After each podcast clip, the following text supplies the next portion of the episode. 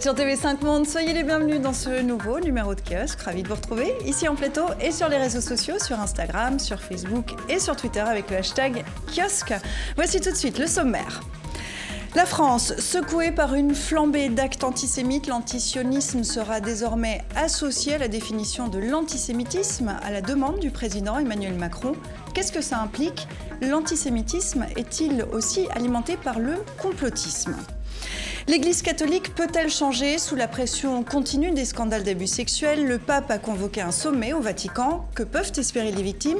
Cela signe-t-il la fin de l'impunité au sommet?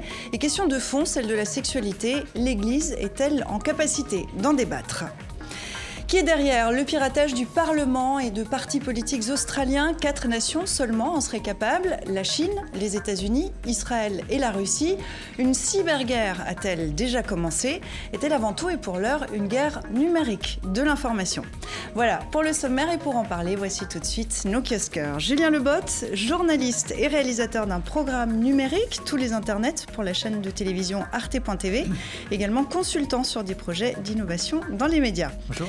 Bonjour, Marie Malzac, journaliste au service euh, religion de La Croix. La Croix, quotidien français chrétien et partenaire de kiosque. Voici une une cette semaine consacrée aux abus sexuels dans l'Église. Auparavant, vous étiez basé à Rome pour une agence de presse couvrant l'actualité du Vatican. Slimane Zeguidour, éditorialiste à TV5 Monde. Vous êtes un visage bien connu de nos téléspectateurs fidèles à 64 minutes Le Monde en français. Pendant 25 ans, grand reporter, grand reporter notamment au Proche-Orient pour de nombreuses publications. Et enfin, Michael Zamès, euh, rédacteur en chef à Public Sénat, chaîne française d'information politique et parlementaire. Bonjour Sylvie. Bonjour à vous quatre. Merci d'être euh, ici en plateau euh, pour ces débats qui s'annoncent tout à fait intéressants pour nous livrer votre analyse. Nous en parlions la semaine dernière. En France, en un an, les actes antisémites ont grimpé de 74%. Ces dernières semaines, tags et gestes haineux se sont multipliés. Mardi encore, des dizaines de sépultures d'un cimetière juif ont été profanées.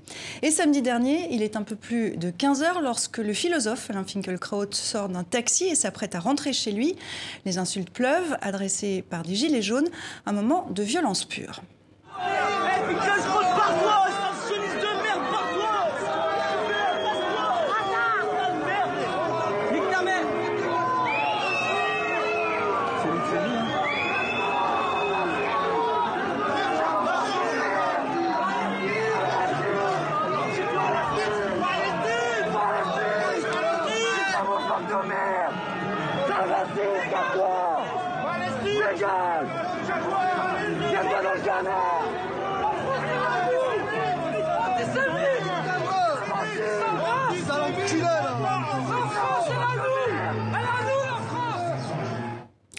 réaction euh, à ces images, c'est un épisode antisémite de plus dans cette flambée euh, de violence antisémite que connaît la France? En tout cas, c'est épouvantable à voir. Et ce qui est impressionnant, c'est la vitesse de circulation de ces images et de ces vidéos. Et Enfin, c'est terrorisant. Après, moi, ce qui, me, frappe et ce qui me, ce qui m'intéresse entre guillemets dans mon travail le plus souvent, après, c'est d'observer comment tout ça fonctionne, comment tout ça circule et comment tout ça structure. Et c'est vrai qu'aujourd'hui, on a un débat public. Alors ici, on est sur un plateau de télévision, tout est bien euh, normé, chiadé, on répète, on discute, on réfléchit aux angles. En fait, sur les réseaux, tout va très vite. Et il y a aussi les mécaniques de recommandation qui jouent. C'est-à-dire que vous avez des plateformes sur la base desquelles les gens se nourrissent, échangent, discutent. Vous avez beaucoup de recommandations et ce sont des plateformes qui sont structurées autour des émotions, autour parfois de la colère, du rire ou de choses comme ça. Et donc, par ces mécaniques euh, un peu de, de, recommandation, on se retrouve à avoir des, des, gens qui parfois ne sont pas forcément armés face à une société qui, euh, qui parfois peut être considérée comme violente parce qu'il y a de l'insécurité, parce qu'on est au chômage, parce que ceci, parce que cela. Mais si on est nourri que par ces plateformes-là et si on n'est pas armé mmh. euh, par de l'éducation média ou des choses comme ça, eh bien ces plateformes elles-mêmes, elles vous conduisent à, à être, sans, comment dirais-je, nourri par des contenus qui sont vraiment euh, insupportables. Ce qu'il faut voir, c'est l'après. Il y a eu, c'est pas cette déferlante hein, dans, les, dans les quelques minutes et dans les quelques heures, c'était un week-end.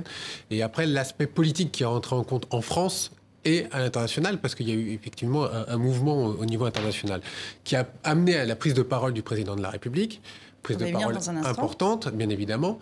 Euh, ce qu'il faut donc voir là, euh, c'est l'impact de l'image sur en même temps, vous l'avez dit euh, Sylvia tout à l'heure, on est dans un contexte de crise majeure des Gilets jaunes euh, où tout se déverse. Et donc la prise de parole du président de la République, on va y venir bien évidemment sur un angle politique, mais il y a aussi cette incidence sur l'aspect Internet et sur la réglementation.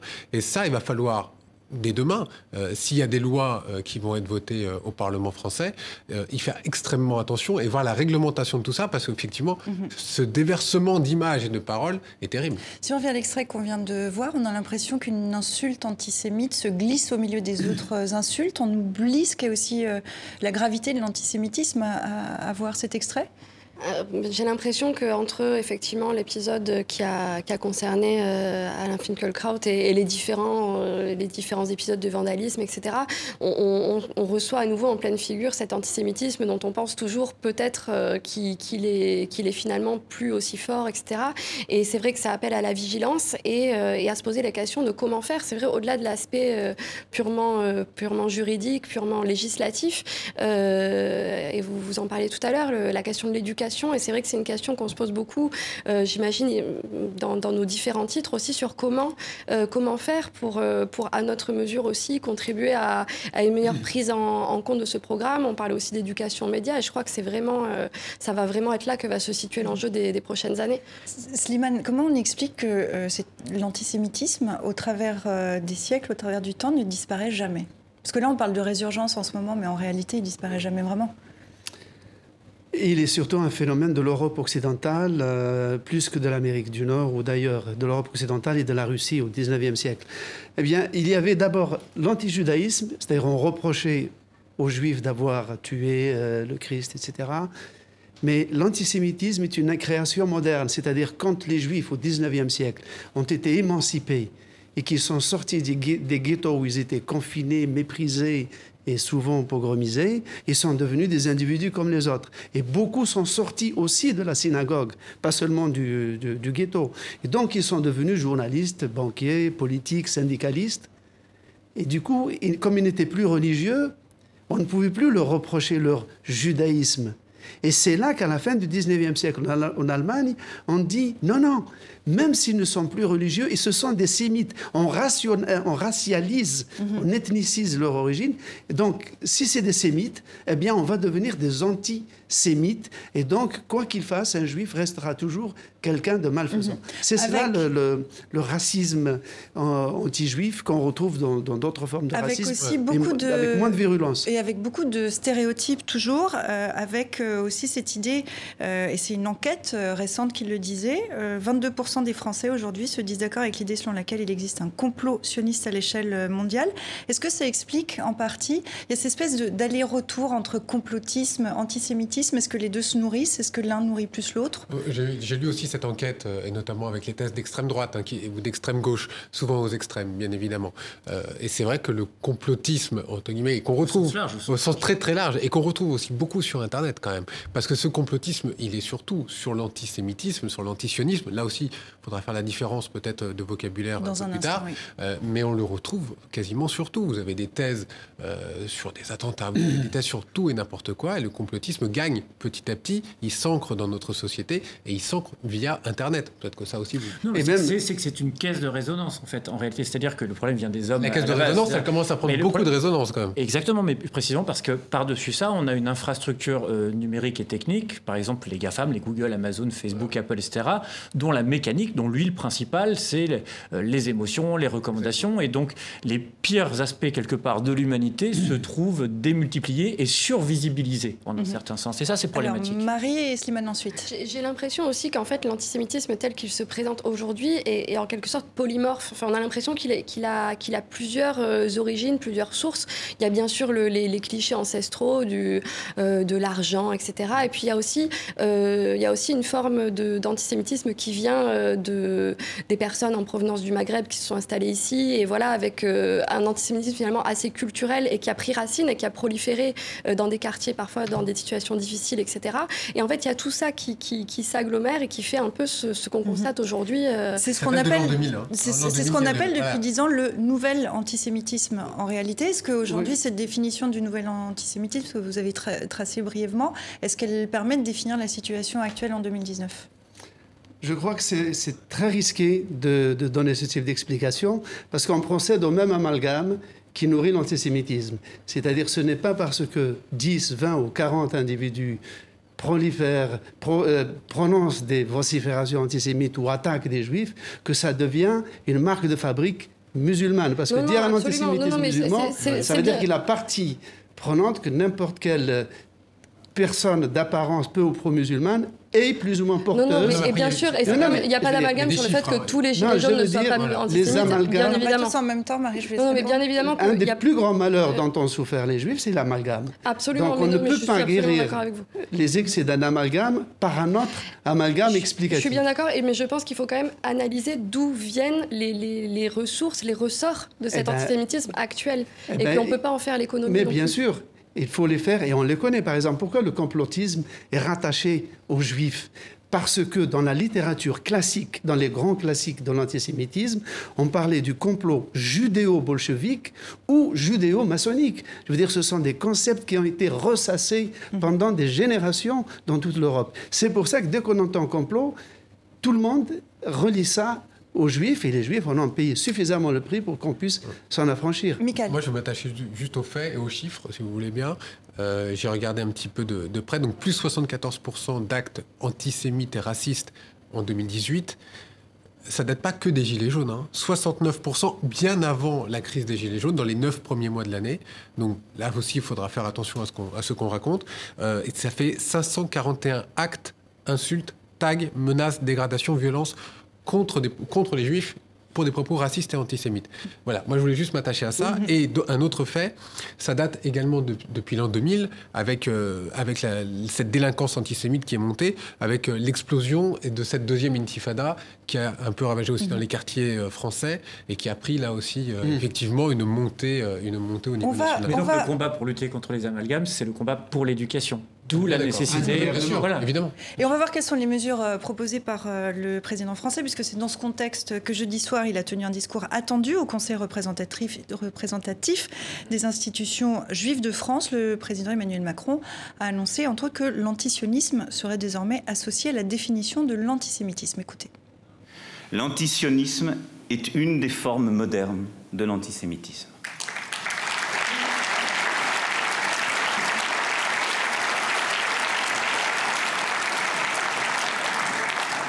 C'est pourquoi je confirme que la France, qui, comme vous l'avez rappelé, l'a endossé en décembre avec ses partenaires européens, mettra en œuvre la définition de l'antisémitisme adoptée par l'Alliance internationale pour la mémoire de la Shoah. Alors, une première réaction, euh, Slimane. L'antisionisme, c'est quoi? Quelle est la différence avec l'antisémitisme? Et est-ce que euh, ce que dit euh, le président Macron peut potentiellement poser problème? Mais il, a dit lui-même deux jours avant que ça poserait problème parce qu'il n'y a pas déjà de définition standard, consensuelle de ce que c'est que l'antisionisme. Le sionisme, on sait. Non, on ne sait pas. Il n'y a pas une définition standard juridiquement encadrable. Juridiquement, il y en a peut-être une, mais tout le monde n'est pas d'accord voilà, dessus. Bien sûr. Donc, l'antisionisme, c'est. Euh, le sionisme, c'est l'idéologie nationale qui considérait à l'époque de l'affaire Dreyfus, où l'idéologie a pris forme, que la seule solution pour que les Juifs arrêtent d'être pogromisés, soumis à la persécution en permanence, c'est de créer un État juif.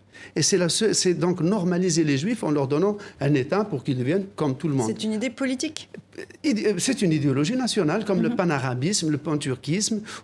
Et à l'époque, la majorité des Juifs étaient contre ce type, en tout cas en France. cette solution, et même, euh, même dans les Juifs, par exemple, au Moyen-Orient, il y avait d'autres solutions, c'est-à-dire la lutte pour les droits, l'égalité des droits, pour le contrat social. Mhm. C'était ça la Donc, solution. Donc si on vient au propos d'Emmanuel Macron, qu'est-ce que, qu'est-ce que ça implique?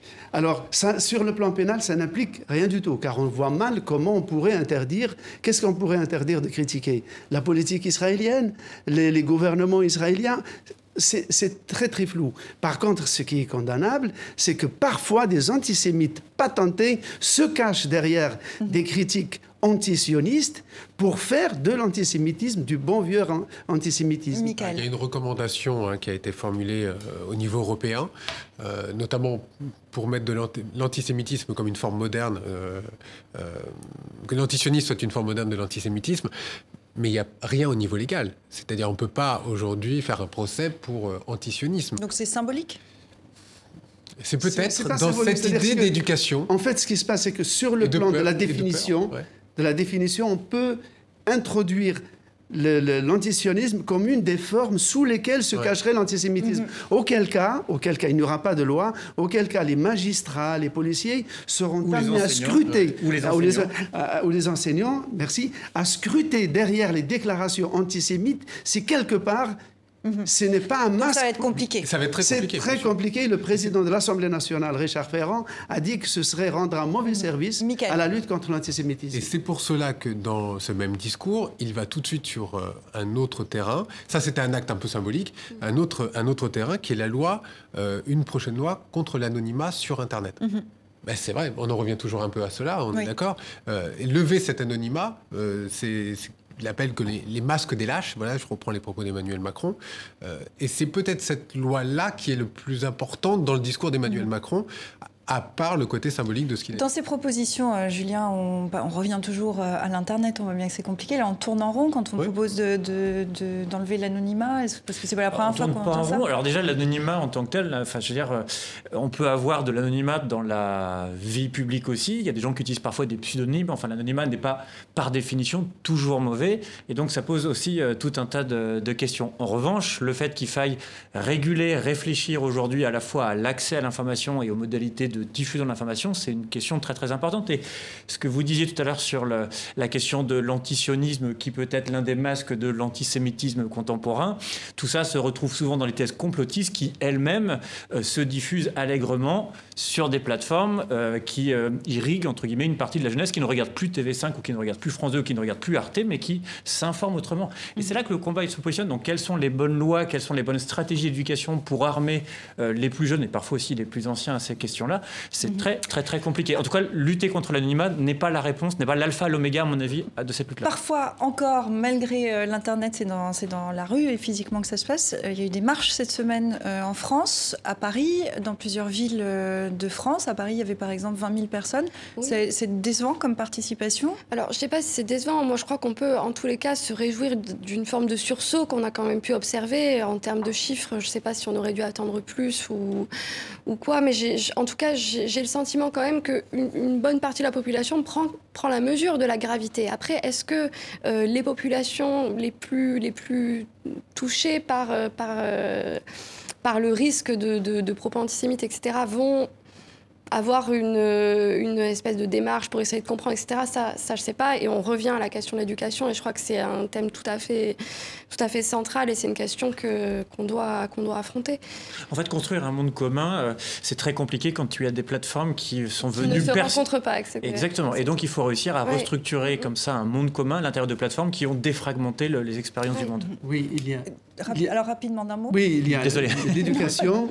Il y a aussi, étant donné les, les la pollution des esprits par le conflit du Moyen-Orient, je pense qu'il est important pour nous de présenter le conflit israélo-palestinien comme un problème politique. Mm.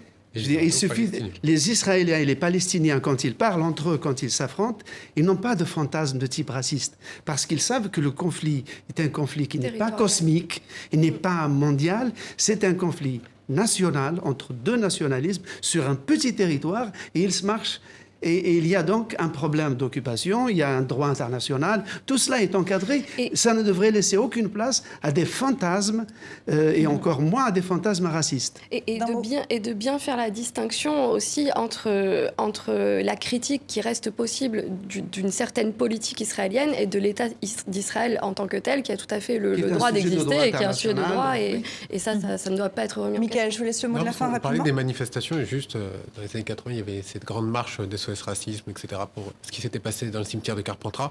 Moi, je vois simplement qu'il y a encore eu des dégradations euh, dans des cimetières. C'est l'image qui est derrière vous. Oui, quelques dizaines de tombes euh, dégradées. rien ne change. Mhm. On va continuer euh, à parler, avant de passer à un autre, un autre thème. on va s'intéresser maintenant à ce qui se passe dans l'Église catholique après plus d'une année de crise ininterrompue. C'est donc un sommet inédit sur les agressions sexuelles qui se tient en ce moment au Vatican. Le pape a convoqué près de 200 responsables des évêques du monde entier jusqu'à dimanche. Derrière les murs du Vatican, la culture du secret est-elle en train de voler en éclats Dès l'ouverture des travaux, le pape a voulu que des victimes puissent s'exprimer à la tribune. Cet homme, par exemple, abusé par un prêtre lorsqu'il était adolescent. Ni mes parents, ni mes amis. Ni plus tard, les autorités ecclésiastiques n'ont voulu m'écouter, entendre ma plainte. Pour le pape François, cette conférence doit marquer un avant et un après. Il a mis la hiérarchie devant sa responsabilité.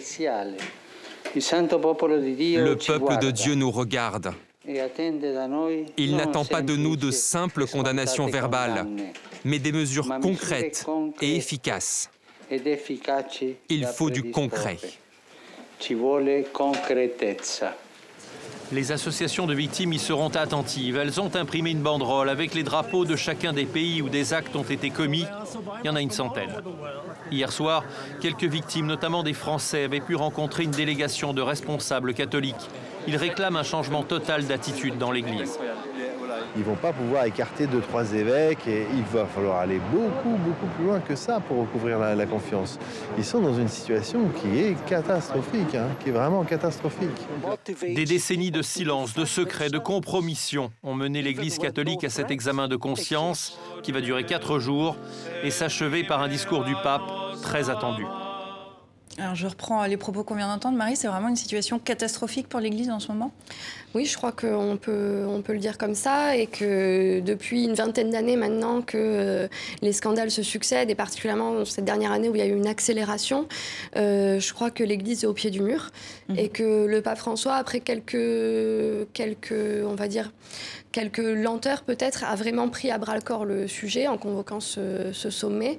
Euh, Qu'est-ce va en sortir de ce sommet? Lui, Alors, lui nous dit qu'il veut du concret. Est-ce que ça veut dire que euh, dimanche, on aura des mesures et lesquelles? Je, ce, que, ce dont j'ai l'impression, c'est qu'on ne peut pas attendre des, des mesures spécifiques pour la simple et bonne raison que chaque pays a son système judiciaire propre, chaque pays a son, sa façon de gérer les affaires euh, d'abus sexuels propres.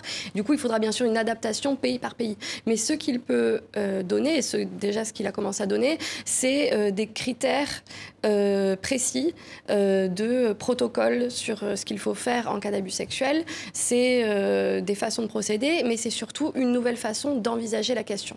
De dire vraiment maintenant, c'est fini cette, euh, cette, euh, ce silence qui a prévalu pendant de longues années, qui, en fait pouvait être résumé de la façon suivante, c'est on privilégiait l'honneur de l'institution à, euh, aux, victimes. Ça maintenant, ça ne doit plus avoir cours dans l'Église. Mhm. Donc certains pays ont commencé à faire ce travail, d'autres sont encore très en retard. Là, il convoque les, les évêques du monde entier pour, pour vraiment rendre ce problème, conscientiser sur ce problème à l'échelle mondiale. Mhm. Donc, ce qu'on peut attendre, moi, je crois, de ce sommet, c'est surtout une nouvelle impulsion pour que tout le monde prenne véritablement conscience de la gravité euh, de la situation dans laquelle se trouve aujourd'hui l'Église. Il y, a quand même, euh, il y a quand même des textes qui sont, depuis 2011 qui existent euh, au Vatican, qui ne sont pas appliqués. Donc, en gros, est-ce qu'on peut, en paraphrasant tout ça, dire que le pape essaie de changer la mentalité au Vatican? Pas simple. C'est vraiment pas simple pour le pape, parce que c'est un combat qui, doit être mené, mais c'est un combat, et j'espère qu'il ne mène pas ce combat tout seul. Peut-être qu'il y a aussi des gens derrière qui ne souhaitent pas que ce combat soit mené. Et ce qui est important peut-être pour l'Église aujourd'hui, c'est peut-être l'après-sommet, et de regagner un peu les cœurs, parce que c'est vrai que, vous l'avez dit, ils sont face à dos au mur. Et euh, l'autorité de l'Église, qui était quand même reconnue comme autorité morale aujourd'hui, euh, elle a pris vraiment, euh, très, ça devient un petit peu compliqué pour elle. Et, c'est vrai qu'elle est très affaiblie, même si elle devait parler aujourd'hui de grands dossiers de politique, euh, ou je ne sais pas, moi, par exemple, sur la bioéthique ou, euh, ou sur la morale, elle n'est plus écoutée comme elle était écoutée avant dans tous les pays euh, et les grands pays du monde de faire un je sais pas non mais je veux dire d'avoir l'occasion comme ça de faire un examen et de se positionner par rapport aux fidèles et de reconquérir la confiance ah, sur la un challenge incroyable. Parce qu'il s'agit quand même de sortir de, centaines d'années en un certain sens à l'intérieur desquelles l'institution était mais elle a voulait pas son autorité. Mais je suis d'accord. mais on peut la reconquérir. en Occident. C'est-à-dire que vous savez qu'en Europe il n'y a plus les catholiques en Europe ne représentent que 25% à peu près des, des catholiques du monde mais la plupart des révélations que nous avons concernent le monde, l'Europe occidentale et l'Amérique du Nord, si on regarde toutes mhm. les affaires et tous les scandales. Alors, dans en Afrique, on le sait beaucoup moins, n'est-ce pas? Mhm. Je parle sous votre contrôle.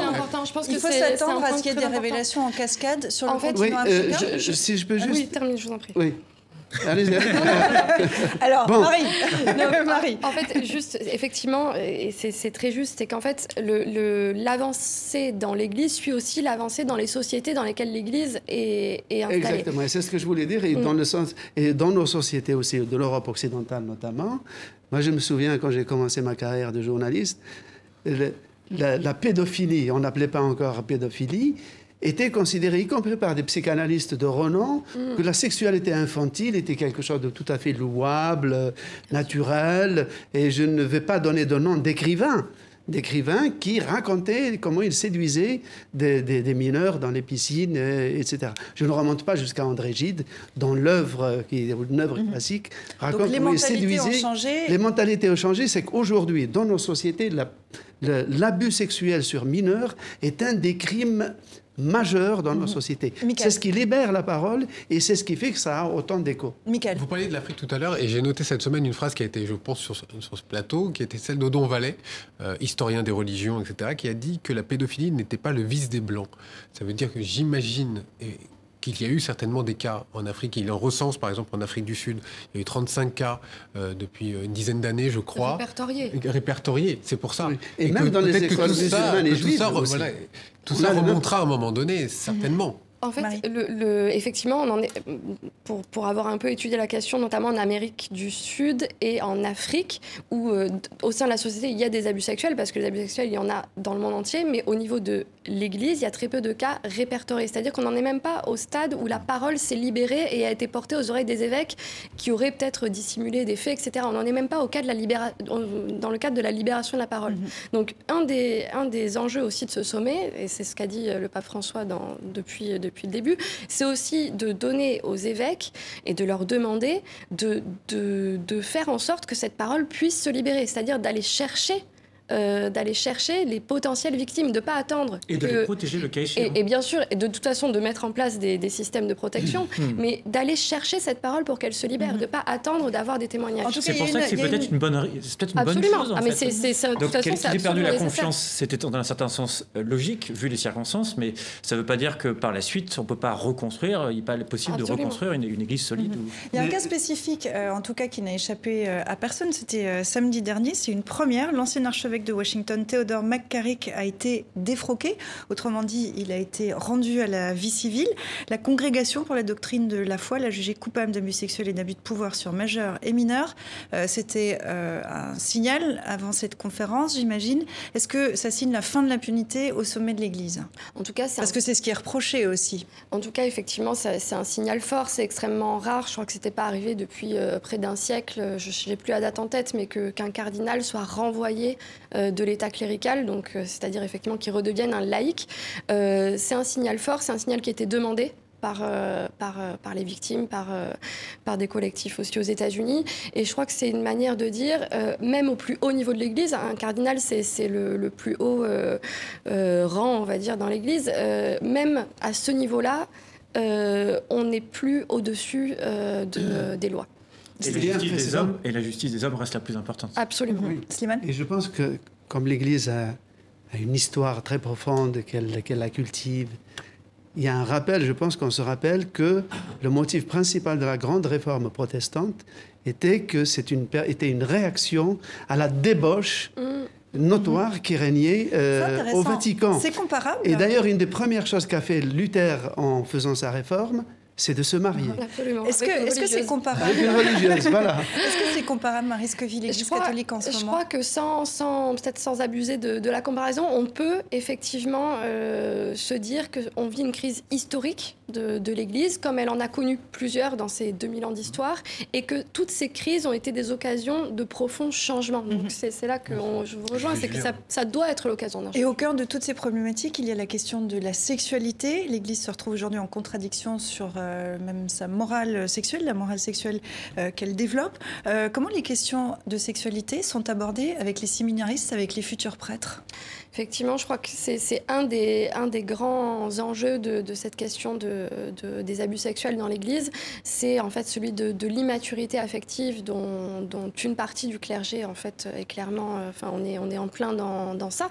Euh, même si je pense qu'il y a beaucoup d'efforts faits depuis, euh, depuis quand même une vingtaine d'années pour améliorer la formation, en tout cas en Occident, et j'imagine aussi dans le reste du monde, mais je connais un peu moins, pour, pour que cette dimension soit vraiment prise en compte. Mais vous parlez d'immaturité affective, pas sexuelle. Donc ça veut dire que les deux choses pour moi, sont, non, pour moi, c'est, Pour moi, non. Pour moi, c'est la même chose. L'immaturité affective, ça, va, ça veut dire en fait ne pas euh, réussir pleinement à développer des relations qui soient saines avec un autre adulte. Ça veut dire que peut-être la sexualité de, de, certaines personnes va s'arrêter en termes de développement à un certain âge et du coup que, que l'attirance va être focalisée sur euh, des plus jeunes, que ce soit des adolescents ou des enfants.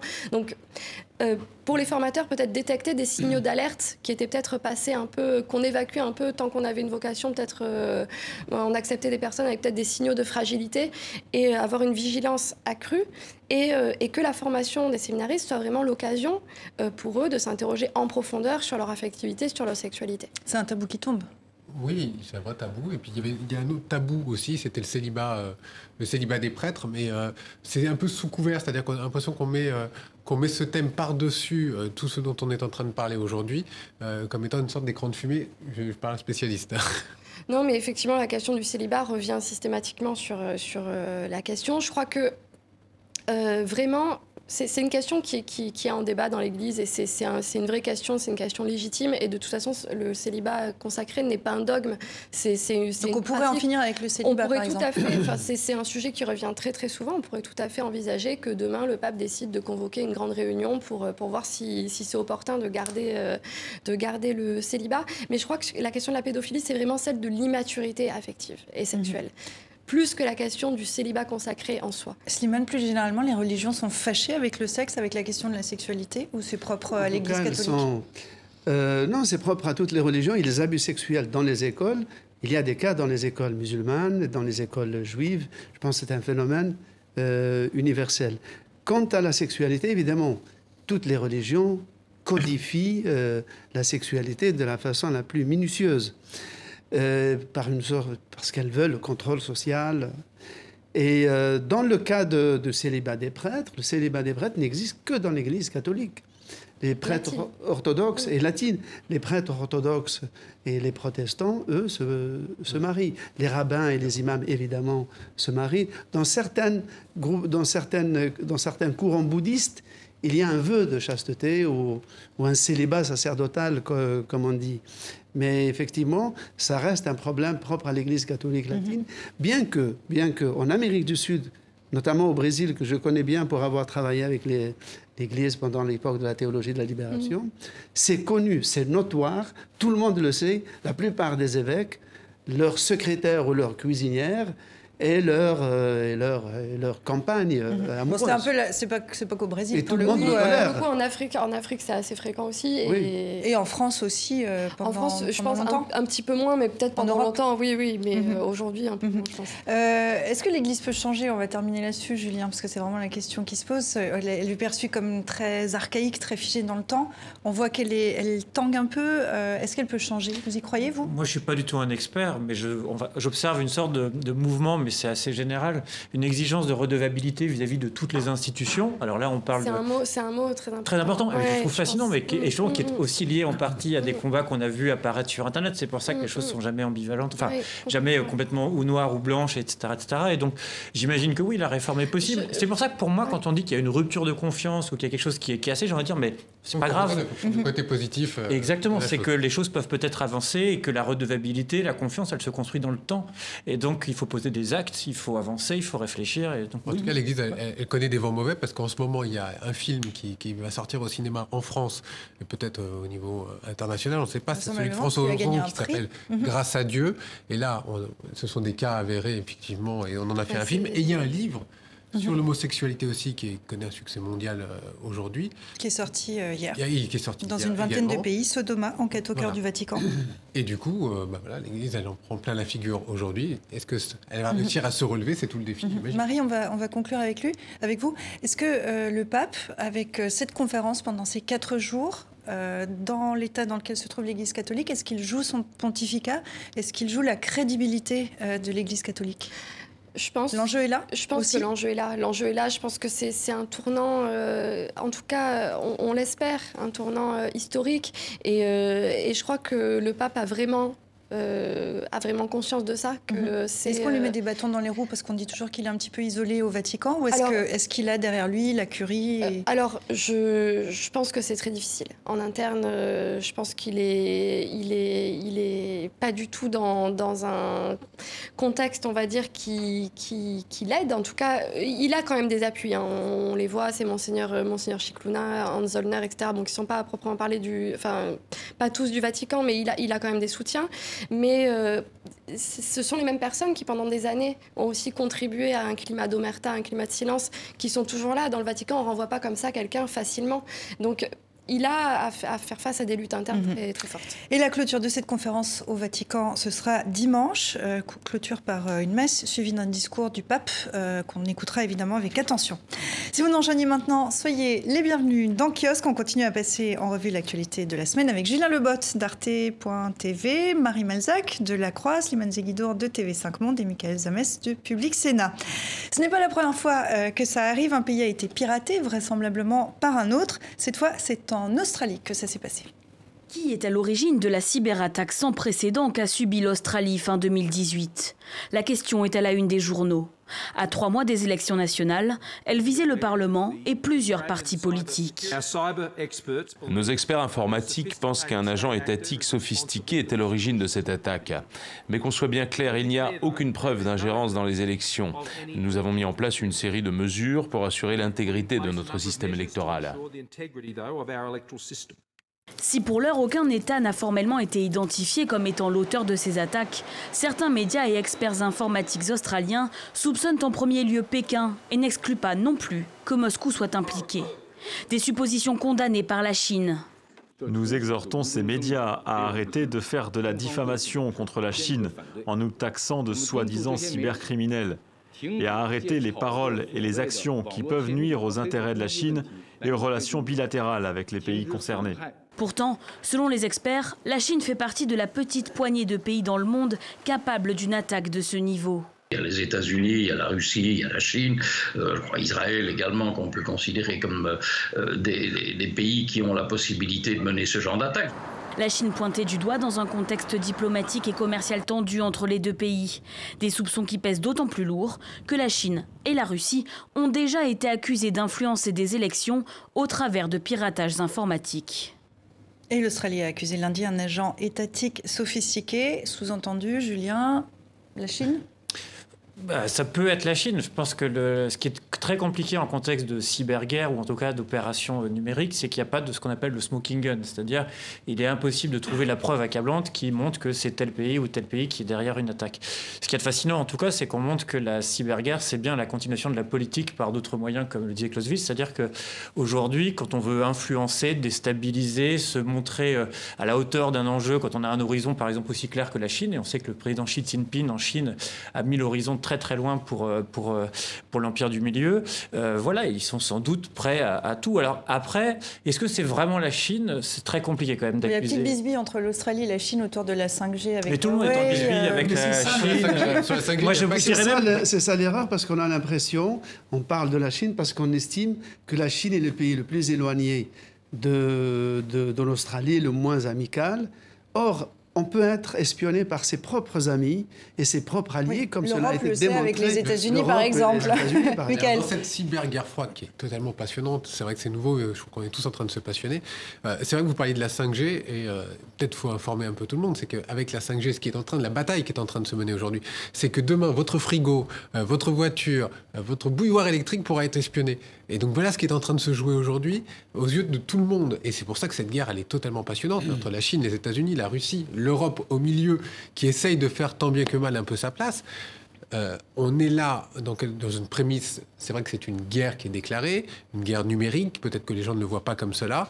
Euh, mais elle est, elle est essentielle pour notre avenir. Mhm. C'est-à-dire que là, ce qui par exemple en Russie. Disons que c'est. Oui. Ouais, non, je sais pas si c'est un enjeu de puissance. Et c'est une conflictualité latente. C'est une guerre économique, c'est une guerre euh, de, de, de, stratégie.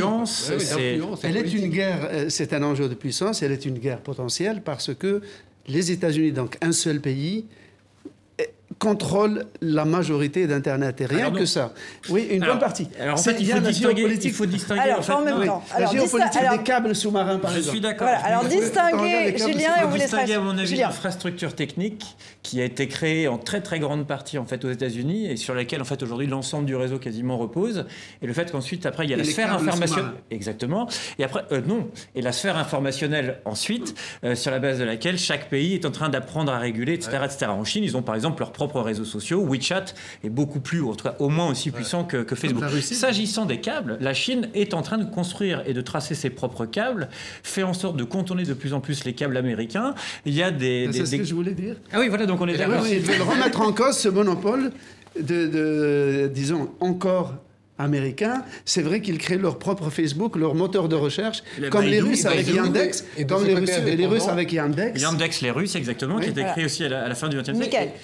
Non, non, non, de ce côté indépendant, je vous rejoins, c'est qu'il y a aussi les Russes, là, en ce moment, qui sont en train de, de, faire quelque chose d'incroyable, c'est qu'ils ils se sont déconnectés. Ils vont se déconnecter le 1er avril. Ils préviennent qu'ils vont se déconnecter, ils vont déconnecter le pays pour se préparer à une cyberguerre. Exactement, c'est qu'ils sont en train de se créer leur propre réseau. Donc on se déconnecte du reste du monde. Bon, ça peut peut-être engendrer des attaques en interne, même si euh, le contrôle, c'est la Russie.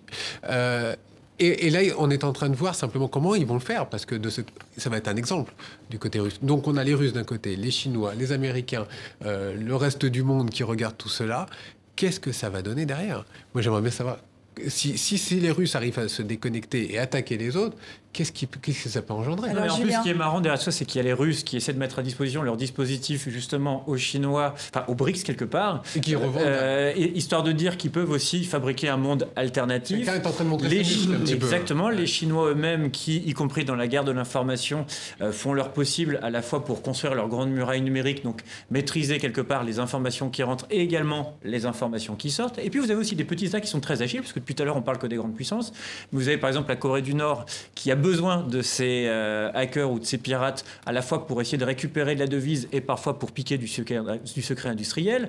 Vous avez l'Iran. Parce qu'en en fait, en gros, en contexte de cyberguerre, vous avez le coût d'entrée dans la conflictualité qui est beaucoup moins importante que quand il s'agit d'engager des opérations terrestres. Et donc vous avez par exemple Obama qui veut aller ralentir des centrifugeuses ou des opérations en, Iran. L'Iran il y a quelques années. C'était arrivé en 2010, je crois.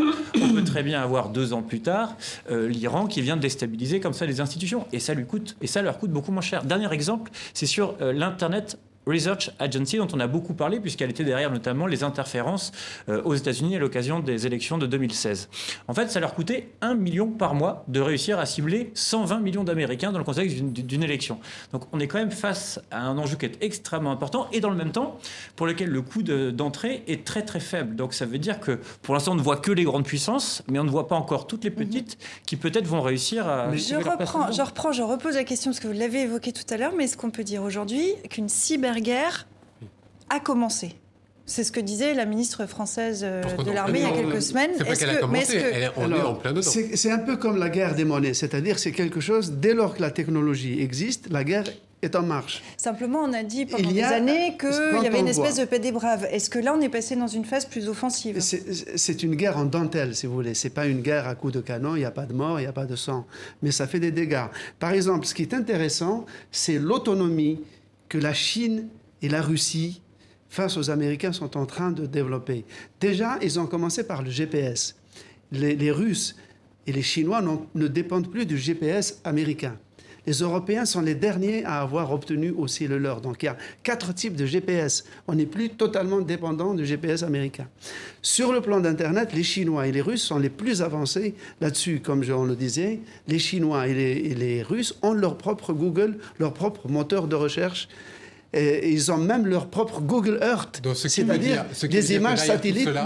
Il y a une recherche d'indépendance et quoi Une recherche de souveraineté et, de garder sa souveraineté. Et de commercialiser. Et de commercialiser et de faire du business derrière. Non, mais pour revenir à ce que tu dis. C'est une guerre beaucoup plus intelligente. C'est que, en fait, par exemple, si on prend, je sais pas moi, l'aéronautique civile ou que sais-je, il y a toujours des instances de régulation internationale. En fait, Internet, pendant longtemps, l'instance de régulation Internet, par défaut, c'était les Américains. Aujourd'hui, en fait, comme les Chinois et les Russes ont réussi en gros à bâtir leur propre système, on mhm. se retrouve avec des blocs, mais il n'y a aucune instance de coordination, de régulation au milieu de tout ça. Et l'Europe, comme toujours, on a beaucoup d'argent, beaucoup de moyens, mais on n'a rien fait. Alors, question qui se pose aussi, c'est qu'est-ce qu'un acte de guerre dans le cyberespace, puisqu'on parle de cyberguerre? Qu'est-ce qui déclenche euh, Qu'est-ce qui serait considéré comme grave? Si on parle de la Terre, on a une charte des Nations Unies qui définit à peu près ce qu'est une attaque. Dans le cyberespace, c'est quoi? L'espionnage, d'abord. Donc, par exemple, ce qui, est, ce qui est arrivé à l'Australie cette semaine, c'est une déclaration de guerre. C'est ça que vous dites? Un acte. En tout cas, c'est un acte malveillant, pour parler le, le langage des militaires. L'espionnage étant la première étape l'étape préalable de toute guerre, de tout conflit. La collecte illégale, euh, offensive de renseignements. Sur ce plan-là, on peut dire que tout le monde est en guerre. Et on, espionne, y compris ses propres alliés, car, car on, comme peut être, comme, on l'a toujours fait, On peut être allié politiquement et rivaux. On peut être allié politiquement et rivaux économiquement ou industriellement. Mhm. On parle de menaces majeures pour les pays potentiellement? Si on, si on s'en réfère au livre blanc sur la défense et la sécurité nationale, on peut s'attendre à des catastrophes. Quand ah Oui, évidemment, si vous allez chercher euh, toutes les données euh, ultra sensibles d'un pays euh, et que vous aspirez tout ça, euh, pour prendre aussi le, langage euh, de, ce qui est employé, c'est extrêmement dangereux parce que vous connaissez toutes les failles du pays. Donc effectivement, là, les, barrières tombent les unes après les autres. Donc il peut se passer tout et n'importe quoi. on est même au-delà de l'espionnage. On est dans l'acte et dans, l'imminence d'un acte majeur. Alors, ce qui est étrange, c'est qu'en fait, en gros, on n'a pas de canevas historique, on n'a pas encore de recul sur. on, est en train d'apprendre, on n'a pas de régulation internationale, exactement. Et alors après, le rôle du livre blanc, c'est de faire très peur pour dire qu'il faut mettre de l'argent pour développer aussi mais c'est vrai qu'on potentiellement, il peut se passer quelque chose de très grave. Euh, Marie, on vous a pas entendu là-dessus parce que c'est pas vos thématiques. Je vous écoute avec beaucoup d'intérêt. Alors, bah voilà, votre réaction pourrait être intéressante. moi, ce que ça m'inspire, c'est que j'ai l'impression effectivement qu'on poursuit la guerre et l'espionnage par d'autres moyens qui sont aujourd'hui les moyens qu'on a à disposition, à savoir euh, Internet, et que pendant effectivement toutes ces toutes ces premières décennies d'Internet, euh, tout a proliféré euh, de façon, ben, on peut dire anarchique. Enfin, de, mmh. et, et, là, d'un coup, on se rend compte qu'en fait, bah, on doit mettre des barrières, qu'en fait, on peut l'utiliser aussi pour voir ce que fait le voisin. Et effectivement, euh, peut-être, euh, moi, j'imagine, surtout dans un contexte où, deux pays seraient en conflit clair, l'impact que pourraient avoir euh, certaines données si elles rentrent en possession euh, d'un pays qui souhaite attaquer, j'en sais rien moi, pour euh, voir où sont ses bases, où sont ses, points sensibles. Enfin, on, imagine les potentialités complètement mhm. folles que peut avoir. Et ça pose la question de comment gérer ce cyberespace quand on voit à quel point le multilatéralisme n'est pas trop à la mode en ce moment. comment, ça, comment ça se passe pour le cyberespace? Est-ce que ces grandes puissances pourraient sur les grandes puissances, se parlent entre elles. Euh, est-ce qu'il euh, y a une espèce de dissuasion, comme c'était le cas avec le nucléaire Est-ce que c'est les mêmes mécanismes qui sont enclenchés? Ben, Il y a eu l'appel euh, lancé par le président Macron à la fin de l'année 2018, appelant à une sorte de pacification, ou en tout cas au fait de faire attention à ce que le cyberespace ne devienne pas un lieu d'affrontement permanent. Mais enfin, c'est un appel. oui, enfin, c'est déjà un début, le fait de, signaler le fait qu'il y a peut-être une prédisposition en fait, d'encourager à une forme de dialogue et de coordination, mais on est très très loin d'avoir des règles du jeu claires et bien établies. Chaque gouvernement essaye de de, faire des lois euh, en interne, évidemment, pour, euh, pour se prémunir. Je prends juste un exemple français, peut-être. Euh, il y a eu, en tant que public Sénat, au Sénat, il y a eu un texte important qui s'appelle la loi Pax, ce texte sur la croissance et, et l'économie.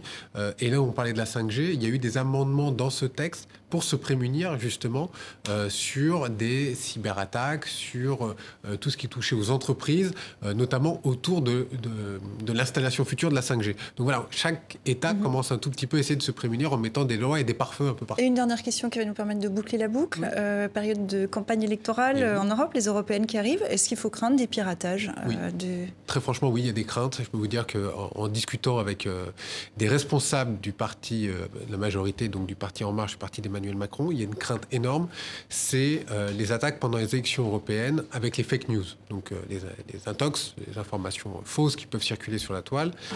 Et ils essayent de se prémunir là aussi en lançant un appel à tous ceux qui voudraient bien y participer au niveau européen pour que tous les citoyens, pour que tous ceux qui se mobilisent aujourd'hui aillent se mobiliser sur les réseaux, aillent se mobiliser dans les parlements, aillent se mobiliser partout où ils peuvent, dans la rue, pour dire non, on veut pas, euh, on veut pas de ces fausses informations qui pourrissent. Sauf que ça ne va, ça va pas les empêcher. Ça ne va absolument pas les empêcher. Simplement aujourd'hui, ils disent ça peut arriver.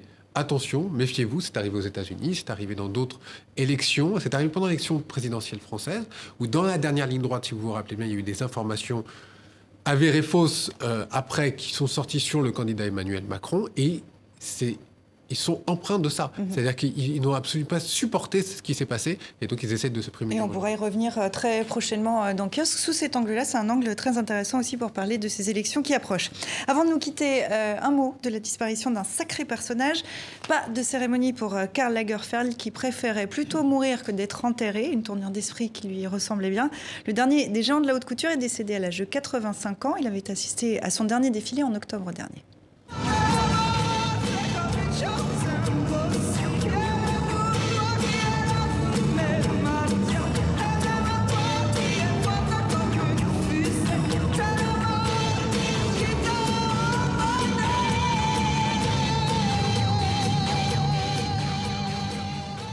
C'est la dernière fois qu'il assistait à un de ses défilés. Euh, il a été pendant 35 ans la tête de la maison euh, Chanel. Euh, c'est un sacré personnage qui disparaît. Aussi, il était de nationalité allemande et pourtant il incarnait l'esprit français, le luxe français, un savoir-faire français, Slimane. Ah oui, c'était une grande figure de la mode et c'était, il a réussi à faire de, de son visage, de, de, ses cheveux, de sa forme, de ses vêtements, une figure, une figure emblématique d'un monde euh, qui était le sien. Et là, il a créé, euh, il se définissait lui-même comme un autofasciste. C'est-à-dire qu'il passait son temps à pour être toujours plus créatif. Et cet homme qui a passé toute sa vie euh, sur, les, tribunes, sous les sunlight, n'a jamais exprimé d'idées politiques, sauf une fois, et pourquoi, contre Angela Merkel, il lui reprochait d'avoir accueilli des migrants. Ça, il avait étonné mhm. tout son monde. Oui, un drôle de, un sacré personnage, Marie. Oui, effectivement, j'ignorais ce, cette prise de position, mais c'est vrai que voilà, c'est Karl Lagerfeld, c'était l'élégance, l'élégance euh, et ce personnage, effectivement, euh, voilà, qui, qui, qui, rayonnait, qui rayonnait bien au-delà des frontières de la France. Et, je crois que c'est un, un, une des, de toutes ces personnalités qui nous ont quittés très récemment euh, parmi voilà ce, ces icônes, en mhm. fait. Il incarnait un peu un monde à l'ancienne, mais il était assez connecté avec avec la réalité avec euh, l'actualité ah, Moi, j'aimais bien son panache, hein, enfin, c'est-à-dire, euh, ouais, et puis son, panache, cette façon un peu de, même de parler, l'écouter parler, c'était juste fascinant. Moi, j'écoute beaucoup la radio et écouter euh, Karl Lagerfeld à la radio, objectivement, c'est assez fascinant. L'écouter raconter son histoire familiale aussi, mhm. sachant qu'il a toujours menti. C'est quand même fabuleux de savoir mhm. s'inventer comme ça une histoire. l'époque des fake news, c'est intéressant, c'est un bon, un, bon, un bon éclairage. Cette disparition succède à celle d'autres, hein, Sonia Riquel récemment, Yves Saint-Laurent. Euh, une page qui se tourne. C'est une page qui se tourne dans un domaine, celui de l'industrie de la mode, qui en France va plutôt bien qui va plutôt bien, mais euh, qui demande aussi à, se moderniser certainement un petit peu. Euh, ils ont trouvé, euh, et là c'est plutôt le, le, côté homme des territoires que vous parlez, ils ont trouvé le successeur, la successrice pour, pour Karl Lagerfeld, elle, devient, elle s'appelle Virginie Viard, elle est de Dijon, et ils ont essayé de garder ce côté made in France. Mhm. Et on va voir si ça, si ça continue. Je vous propose qu'on continue avec la semaine de dilemme. Vous allez voir que l'enchaînement est tout trouvé. On va voir son hommage à lui. Mode, on connaît déjà les tendances printemps-été, nous dit Dilemme. Les mêmes que automne-hiver, affirme ce gilet jaune. Puisqu'on n'a plus besoin de moi, lui répond Karl Lagerfeld en s'en allant. Gilet jaune encore dans la lutte contre l'antisémitisme. Un peu de pédagogie s'impose. Ceci n'est pas un rond-point. C'est écrit sur ce panneau barré d'une croix gammée. Pédophilie dans l'église catholique, la fin de l'omerta. Vas-y, à toi maintenant, dit un curé à un autre, tous deux assis penauds dans un confessionnal. Au Venezuela, l'aide humanitaire arrive. Zut, la route est barrée, en l'occurrence par le canon d'un char de l'armée. Le président contesté Nicolas Maduro a sa décision de fermer totalement la frontière avec le Brésil à 48 heures de l'échéance. Aucune solution négociée n'est en vue. Et enfin, à cinq semaines du Brexit, la première ministre britannique Theresa May veut encore négocier. Parler dans l'hygiaphone, lui indique ce panneau aux couleurs de l'Union européenne. Cinq semaines avant le Brexit, ça donne le tournis. Merci à vous quatre d'être venus euh, en plateau. Merci à vous qui nous regardez fidèlement, comme toutes les semaines, aux quatre coins de la planète. Vous pouvez venir vers nous, nous contacter sur les réseaux sociaux, posez-nous vos questions, faites-nous part de vos commentaires. On vous répondra avec grand plaisir. Euh, et puis je vous dis à la semaine prochaine.